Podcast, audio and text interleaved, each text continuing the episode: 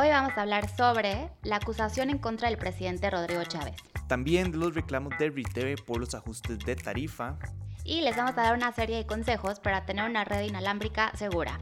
Mi nombre es Brenda Camarillo, soy editora digital de La República. Y yo soy Sergio Salazar, periodista y productor del medio digital No pasa nada. Y esto es Empieza aquí, un podcast de noticias con todo lo que necesitan saber de Costa Rica. Lo pueden escuchar los lunes, miércoles y viernes a las 6 de la mañana en su plataforma de podcast preferida. Comencemos hablando de uno de los temas más comentados en la semana y es la acusación de la Contraloría General de la República contra el presidente Rodrigo Chávez. Ellos lo acusaron de flexibilizar la regla fiscal luego de aprobar una modificación que le permitiría al gobierno aumentar el gasto público, especialmente el gasto corriente, que es el que incluye salarios, intereses y servicios en 412 mil millones de colones en este año. La Contraloría alega que no consideró los efectos que tendrá sobre el sector descentralizado el déficit fiscal, el endeudamiento del gobierno y los objetivos del país para alcanzar la sostenibilidad financiera, ni que la aplicación de la regla fiscal establece un límite en el crecimiento del gasto del 4,1% al año. Y bueno, es por eso que pidieron que se suspendan los cambios. Sumado a eso, se anunció que el Tribunal Contencioso Administrativo va a ser el encargado de resolver la denuncia, aunque no se sabe cuánto podría durar el proceso. En otros temas, estamos a una semana de que se finalice el contrato de revisión técnica vehicular con Riteve y la empresa está reclamando una indemnización por los años en los que no se dio el ajuste de tarifas. Específicamente, ellos están pidiendo que se reconozca el aumento de tarifas por 12 años. En concreto, estamos hablando del periodo entre el 2005 y el 2017. Riteve ya presentó el reclamo ante el Centro Internacional de Conciliación y Arbitraje, entonces pues, tenemos que esperarnos a ver qué, pues, qué sucede. Creo que es una... Creo que es un reclamo, ¿verdad? Em, fundamentado, si no hubo tarifas y el contrato decía que, que tenían que modificarse las tarifas, creo que está bien argumentado. Lastimosamente para Costa Rica, ¿verdad? Eso significa un pago de dinero que, que, tal vez no tenemos en este momento que no podemos darnos el lujo como de desembolsar. Habrá que ver cuánto específicamente es lo que están, pues, lo que están pidiendo. Pero creo que si está justificado y si estaba dentro de lo que establecía el contrato, de pues lástima, vamos a tener que, que pagarlo, ¿verdad? Sí, claro, además yo creo que una de las grandes interrogantes sigue siendo por qué se tardó tanto en resolver este tema, porque desde la administración pasada no se dejó como resuelto todo el proceso eh, para justamente no tener que hacer de último minuto pues todo eh, la licitación y poner en riesgo la revisión técnica vehicular, que sin duda es súper importante porque básicamente pues es la encargada de eh, asegurar pues que los automóviles que circulan en el país estén en las condiciones correctas. Eh, ¿verdad? Tanto técnicas y bueno, pues también en cuanto a su funcionamiento y esto implica la seguridad de, de todos los conductores y las personas en general. Entonces, bueno, vamos a ver.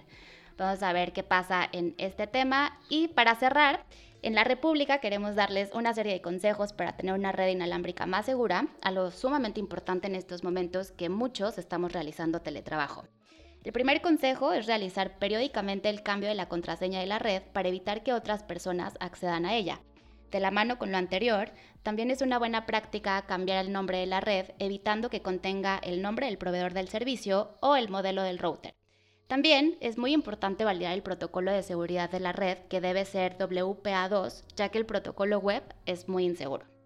Eh, sumado a eso, hay que garantizar que solo los dispositivos que uno quiere tengan acceso a las direcciones MAC, que es eh, Media Access Control, por sus siglos en inglés, y bueno, básicamente es algo así como el número de cédula de cada dispositivo que se conecta al modem o al router. Sí, en realidad creo que es bastante importante mantener como la seguridad de la red. A veces uno como que lo da por sentado, ¿verdad? Cuando llega el instala en el servicio, uno ya da por sentado que esa es la contraseña que quiero y el nombre que quiero por el resto de de mi vida cuando existen muchas formas de vulnerar mis contraseñas y mi seguridad, lo cual pues a la vez me genera, bueno, no solo que el internet sea más lento, sino que pone en riesgo pues mi información, no sé, de privada, pues la bancaria, etcétera.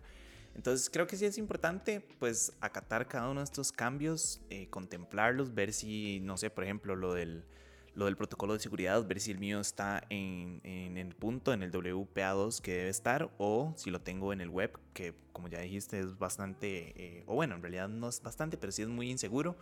Entonces creo que es importante mantener como la línea de, de, red limpia para poder trabajar de la mejor manera posible. Sí, no sé, no sé, no se me ocurrió nada más.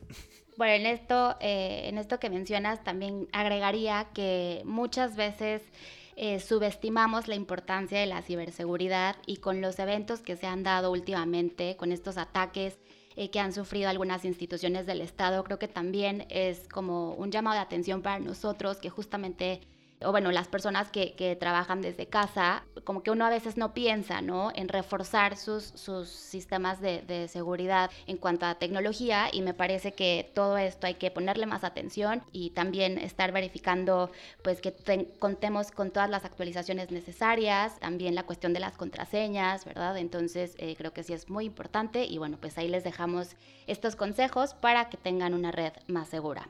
Pero bueno, eso es todo por hoy, viernes 8 de julio. Yo soy Brenda Camarillo de La República. Y yo soy Sergio Salazar de No Pasa Nada. Recuerden buscar a No Pasa Nada en todas nuestras redes sociales y en YouTube como youtube.com slash no pasa nada oficial. Lo mismo con La República, que los pueden encontrar pues, en sus redes sociales y en su sitio web.